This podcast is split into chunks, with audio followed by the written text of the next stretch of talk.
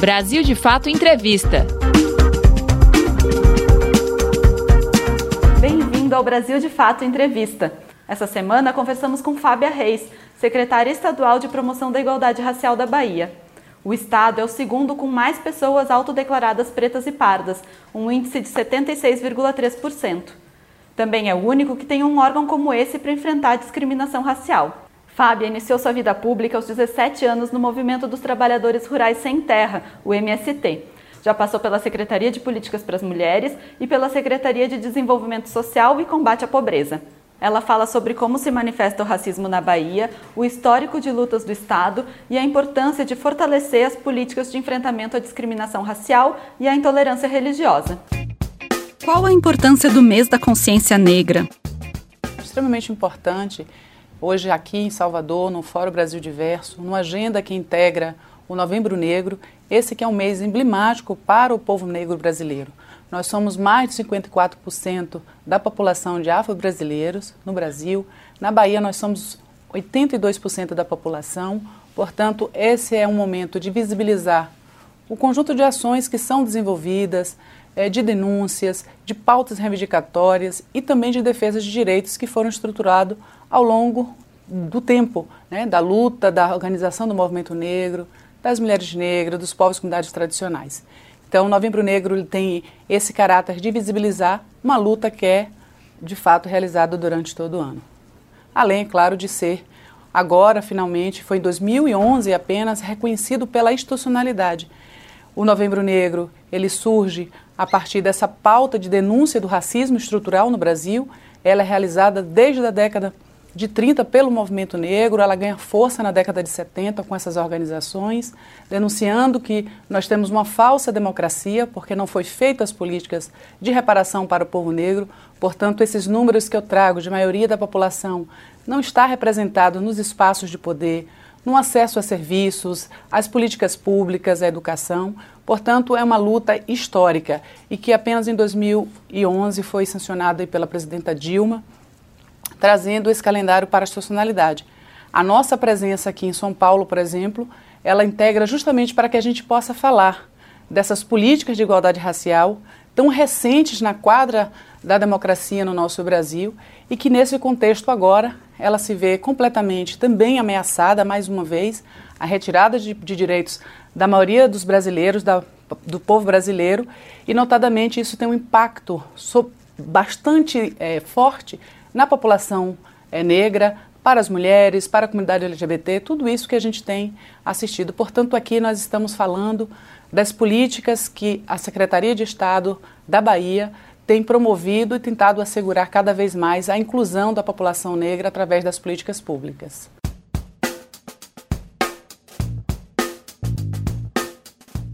A gente veio com bastante pesar, né, sermos a única Secretaria de Estado é, do Brasil. Essa estrutura ela surge em 2007 com a chegada do então senador, à época governador Jacques Wagner, que cria a estrutura da secretaria, também no ambiente do governo federal de estimular os processos né, com a criação do ministério, que hoje já não existe mais, o Ministério de Igualdade Racial, e que o intuito era justamente que com essa pactuação governo federal e governos estaduais a gente pudesse criar várias secretarias em vários estados, apoiado nessa política eh, nacional, tocada pelo governo federal, e com isso a gente aprimorasse as políticas afirmativas, as políticas de inclusão e de reparação do impacto da desigualdade provocado pelo racismo estrutural. Então a gente vê hoje é, nessa condição justamente de ausência e de diminuição dessa força da agenda nacional é, representada no governo federal, é importante é, demarcar esse processo e que hoje nós somos a única Secretaria de Estado nós temos uma extraordinária no Maranhão e algumas outras que foram até chegar a alguns estados ter secretarias, mas deixaram de existir. Portanto, a gente vê com pesar, por um lado, e por outro, a gente também vê com muito compromisso. De modo que nós temos hoje um Estatuto da Igualdade Racial e Combate à Tolerância Religiosa, que é, em termos dos seus dados, é um estatuto mais avançado ainda do que o, o Estatuto Nacional, porque ele faz a previsão de 30% de cotas para os serviços, para o concurso é, do Estado, do Poder Executivo, e isso, sem dúvida nenhuma, cria uma dinâmica de entrada dos servidores públicos para o povo negro. Também é um estatuto que nasce com uma vinculação é, com o fundo é, de, para financiamento dessas políticas públicas. Porque estruturar as políticas, nós precisamos de marcos legais, nós precisamos de instâncias de controle de participação popular, como nós temos o Conselho de Desenvolvimento da Comunidade Negra, a Comissão de Povos e Comunidades Tradicionais, assim também como uma referência de recursos para que a gente impulsione essas, essas políticas. Então, a gente segue firme, o nosso governador Rui Costa, no compromisso de estruturar essa secretaria. Nós estamos fazendo é manter o nosso sistema estadual. Infelizmente, a nível nacional, o sistema está completamente desarticulado, mas a gente tem conseguido fazer, inclusive, reuniões descentralizadas envolvendo as comunidades tradicionais, porque nós também temos uma política estadual para os povos tradicionais. Então, muito para quem não conhece a nossa estrutura, é importante afirmar: a gente toca duas grandes eixos da política. Uma é consolidar esse sistema com esses entes fóruns de gestores, que é Estado e municípios, povos tradicionais, representando os 10 segmentos que a Bahia é, tem, o Conselho de Desenvolvimento da Comunidade Negra, assim como construir uma rede estadual de combate ao racismo. Então, consolidar esse sistema é muito importante porque você envolve diferentes segmentos e setores da sociedade para combater o racismo e promover políticas de inclusão. E, por um outro lado, a gente tem a, essa frente que é a frente de aplicar as políticas públicas para promover a igualdade racial. E nesse de promover a igualdade racial, o eixo de combate ao racismo, de intolerância religiosa, também é algo importantíssimo. Por isso nós temos um serviço que é o Centro de Referência Nelson Mandela, que acolhe as denúncias de racismo, que acompanha as pessoas que são vítimas de racismo e de intolerância religiosa. Esse acompanhamento é feito com orientação jurídica, como fazer então, procurar a delegacia, registrar o boletim, vir no centro de referência, porque nós vamos integrar nessa rede. Quem é essa rede? Tribunal de Justiça, Ministério Público, Defensoria Pública, universidades, a OAB, para que cada uma dessas instituições possam cumprir o seu papel é, participando e conduzindo o crime de racismo. Então, é dessa maneira que a gente é, tem atuado e a gente tem observado nos, nos números do centro de referência, o aumento dessas denúncias, porque é muito importante as pessoas denunciarem, porque ela constitui um instrumento para a política pública e que com isso também a gente pode, a partir dessa, dessa denúncia e desses dados, também medir e tentar aprimorar essa, essa política pública. Né?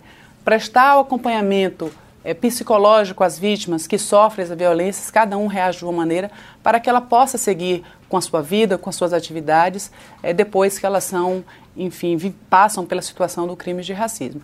Então, é, a grosso modo, nós trabalhamos com essas frentes e, na articulação com as outras secretarias, como eu afirmei, nós temos um recurso que são 10% do Fundo de Combate à Pobreza para impulsionar as políticas de promoção da igualdade racial.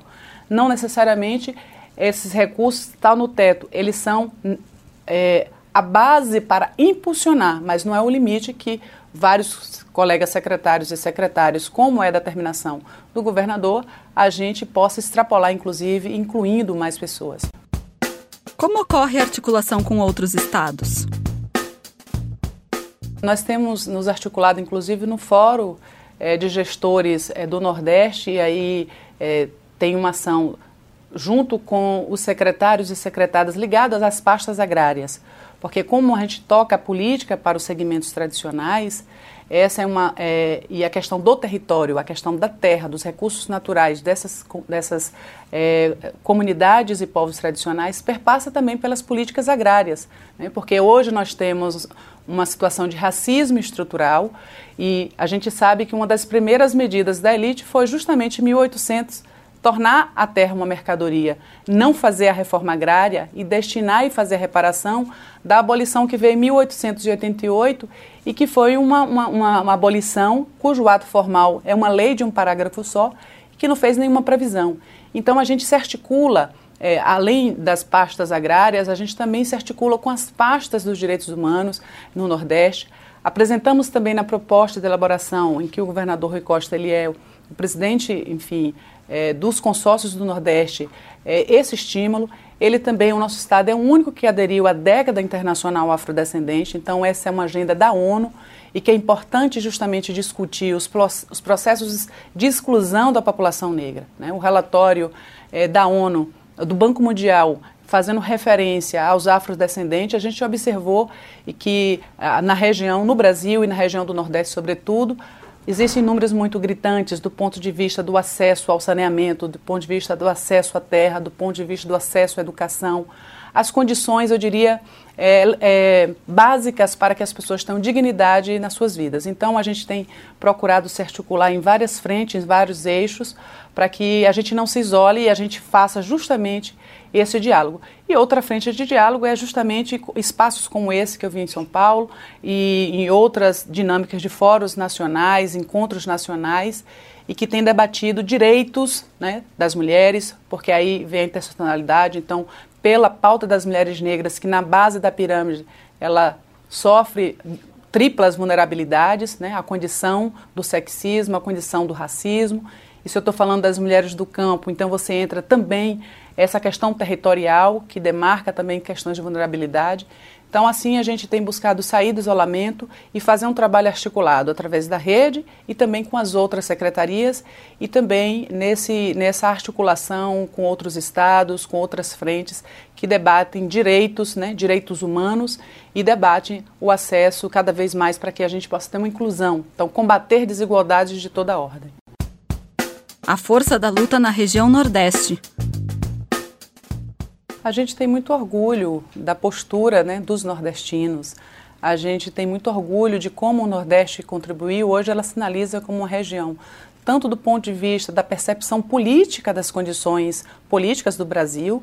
As pessoas sabem o que impactou, é, não obstante, é, as políticas públicas nas suas vidas, mas também como essa postura é, de preconceito, de discriminação rebate nas suas vidas. Então, acho que os nordestinos têm mantido ali a sua altivez, compreendendo a sua contribuição para o enfrentamento na luta de classe é, do Brasil, porque nós estamos falando disso. E quando você observa esse rosto, essa cara da luta de classe brasileira, o GSE já traz também esses elementos para a gente, você vê que nós temos lá os segmentos tradicionais, os povos originários, a população negra, e, do ponto de vista da demarcação territorial brasileira, nós somos também uma, a região é, predominante de pretos e pardos, portanto, a, a população negra.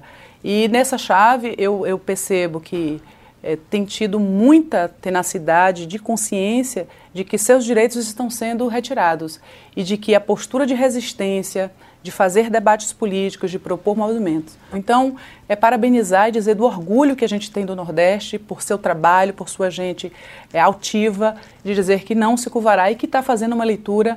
É, é, todas essas respostas não são leituras aleatórias. Né? Há ali uma compreensão de conjuntura política muito marcada na luta pela reforma agrária, na luta por direitos trabalhistas, o papel das trabalhadoras domésticas. Então, quando você observa, é, enfim, o conjunto das organizações, você vê que tem um movimento vivo né, de resistência e que com muita tenacidade compreendendo qual é o seu papel na luta de classe e trazendo também essas nuances é, não só identitárias, mas eu diria estrutural da participação do povo negro. E que enquanto nós não tivermos efetivamente uma justiça é, racial, uma democracia que contemple de fato a maioria da população, nós não estaremos é, é, diria, fortes na nossa, na nossa, na nossa correlação de forças é, dessa luta. Você está ouvindo a entrevista com Fábia Reis, secretária de Promoção da Igualdade Racial do Estado da Bahia. A luta da mulher negra. Campo das opressões ou das desigualdades, a gente sempre tem e a gente já trabalha isso, né? As interseccionalidades e que quando você observa, você tem é, as condições muito mais difíceis para as mulheres. Né? Então, é, o sexismo marca a vida das mulheres e quando você tem, portanto, uma mulher negra, uma mulher tradicional, você tem o, o componente de raça, você tem um componente étnico. E que isso, do ponto de vista de acesso, e são os dados, enfim, todos revelam essas, essas, essa, como essas opressões chegam muito forte. É, num contraponto, você tem também essa correlação e essa contra é, hegemonia, do, enfim, do capital ou, de, ou, do racismo estrutural que se impõe na vida dessas mulheres, também uma reação de auto-organização muito expressiva. Então, as mulheres negras têm se mobilizado de maneira muito forte. Né? É, a gente tem observado eventos e atividades, marchas no Brasil inteiro, e que tem na academia debates muito importantes, as trabalhadoras domésticas intensamente organizadas, as mulheres indígenas, as mulheres quilombolas, as mulheres das periferias das cidades. Então a gente também tem visto essa efervescência e essa potência das mulheres negras para trabalhar esse conjunto de vulnerabilidades. Porque quando você faz essa interseção, a condição de pobreza, a condição de ser de gênero de ser mulher e a condição de você ser uma mulher negra, uma mulher é, tradicional, é, indígena, quilombola e que está, por exemplo, nas demarcações na cidade, na periferia, ou você está no, no campo, você está na zona rural. Tudo isso torna a sua vida mais desafiadora e bastante difícil. Portanto, há que se falar hoje, e as mulheres têm é, pautado isso, o feminismo negro. É, tem uma nuance em relação às mulheres que também sofrem a opressão do machismo e do sexismo, mas que não estão ali na chave, no recorte da opressão de raça.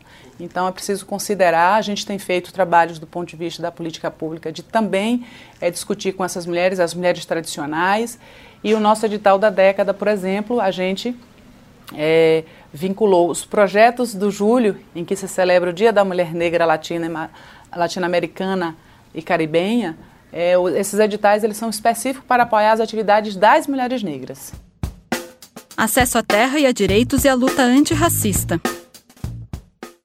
Historicamente, e aí a gente poderia ter, né, e já tem vários estudos, em vários especialistas que podem falar disso, a gente começa justamente o Brasil, no, Brasil colonial, no Brasil escravocrata, em que você, é, com a lei de terras, você é, tira o acesso, da, da, possibilidade de acesso, transforma é, de fato a terra em mercadoria. E que isso é fundante para, para todos os trabalhadores é, brasileiros. Né? É, no caso é, do Nordeste, sobretudo pela presença majoritária, são pessoas que foram escravizadas. Então eu olho para o MST, eu vejo um movimento da luta antirracista que luta, que compreende-se enquanto organização é, que, que, questiona a estrutura agrária concentradora, monopolista e, e, e, que agride, enfim, o meio ambiente, é numa, numa, numa chave e numa bandeira de luta que é estrutural para o Brasil. É, nós estamos falando de concentração de renda, nós estamos falando é, de algo que gera riqueza e que está na mão, enfim, dos latifundiários, do agronegócio e que hoje tem um respaldo do ponto de vista da política fundiária nacional. É, assim como a, a Bahia, por exemplo, tem 801 quilombos, territórios quilombolas, muitos desses aguardando a finalização do processo de regularização dos seus territórios.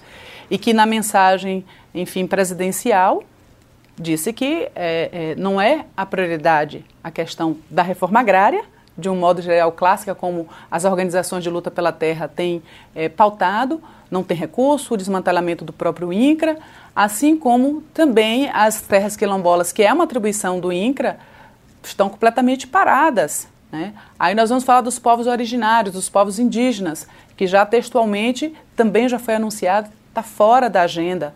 Então tudo isso é, torna a vida dos segmentos tradicionais, dos trabalhadores, das trabalhadoras que lutam pela terra, ainda mais difícil. Então eu penso que agora é um momento de grande unidade da classe trabalhadora em todas as suas frentes, né, incorporando e também se, se, se solidarizando cada um com as suas prioridades de luta, porque eu penso que isso são eixos. Né, o movimento negro se organizou para fazer visibilizar o que quiseram a vida inteira, né, não colocar a questão racial, como sendo estruturante para é, o Brasil é, avançar. Então, é um silenciamento dessa história, como se a gente não tivesse um passado né, que foi muito violento e pesado a partir do processo colonial escravocrata, que impactou nas estruturas de poder e que impactou nas estruturas é, de acumulação de riquezas, modelos para a agricultura com base na mão escravocrata. Isso não pode ser apagado. Então, o movimento negro, as mulheres negras, quando visibiliza esse aspecto e que demonstram por todos os dados nos acessos que as pessoas que estão fora dessas estruturas ou dos acessos elas são pessoas negras. Isso é uma contribuição fundamental. Assim como as atualizações de agenda de trabalho, o MST é o maior movimento da América Latina, é fundamental, trazendo o recorte da luta anticapitalista direta com o imperialismo e fazendo essa convergência. A luta por moradia, que é mais um aspecto importante, das trabalhadoras domésticas. Então você tem uma frente, eu diria, de luta, né? a própria força sindical que está no seu processo de se reorganizar por conta é, até do modelo das precarizações de trabalho que a gente vivenciou.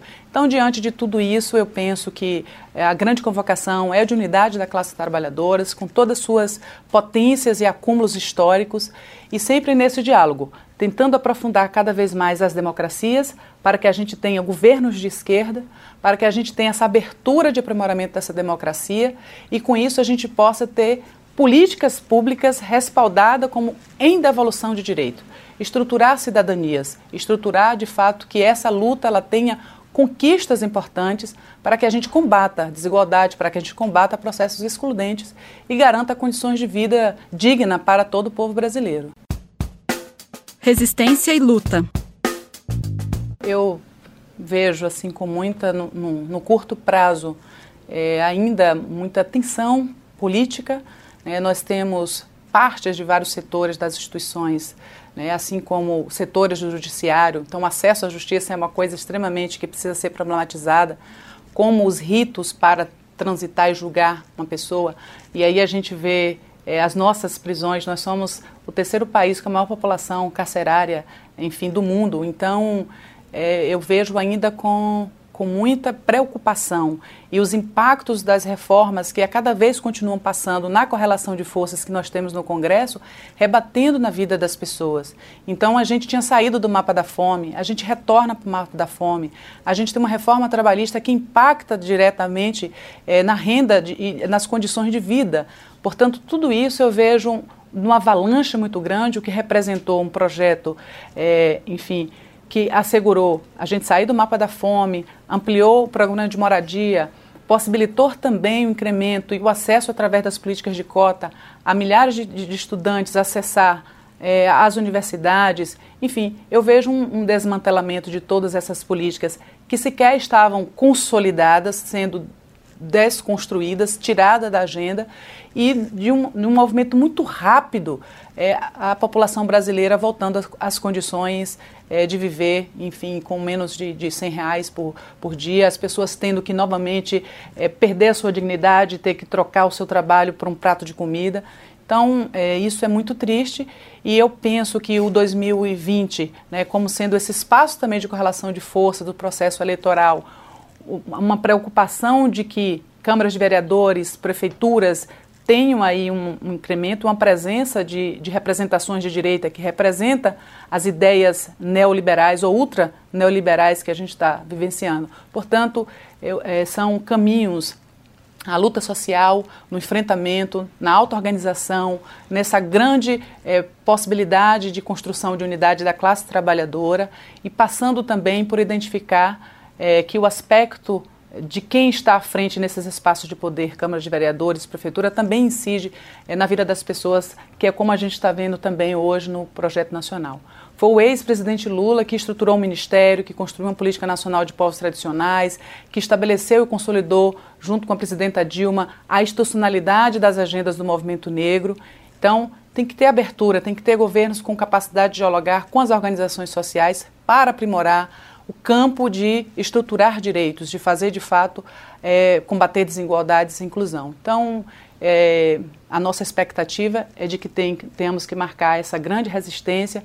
Isso não é só um movimento do Brasil, isso envolve, a gente tem assistido aí tudo sobre Venezuela, sobre a Bolívia, sobre a Argentina, sobre o Chile, é, forças ultra neoliberais nessa tentativa. Né, tivemos uma vitória aqui na, na, Argentina, mas nós estamos vivendo o que estamos vivendo na Bolívia, né, nossa solidariedade sempre ao povo boliviano para que a gente possa, é, tanto no Brasil como do ponto de vista de povos da América Latina, é, manter a nossa resistência, manter a nossa, nossa tenacidade na luta anticapitalista, na luta antirracista, na luta é, contra todas as formas que oprimem e que não garantem é, enfim, condições de vida para o nosso povo. Então, é, eu penso que a palavra realmente resistência e luta para que a gente possa seguir em frente de cabeça erguida e conquistar. A palavra é a conquista, ela só vem a partir dessa luta e a gente precisa acumular cada vez mais para nos posicionar nessa correlação de força aí na América Latina, enfim, contra essas forças ultra neoliberais. Você acabou de ouvir a conversa com Fábia Reis, secretária de Promoção da Igualdade Racial do Estado da Bahia. Para conferir mais entrevistas como essa, acesse o Brasil de Fato Entrevista no Spotify ou inscreva-se no nosso canal do YouTube para receber as notificações. Apresentação: Cris Rodrigues. Entrevista: Pedro Estropaçolas. Edição: Vanessa Nascimento. Coordenação: Camila Salmásio e José Bruno Lima.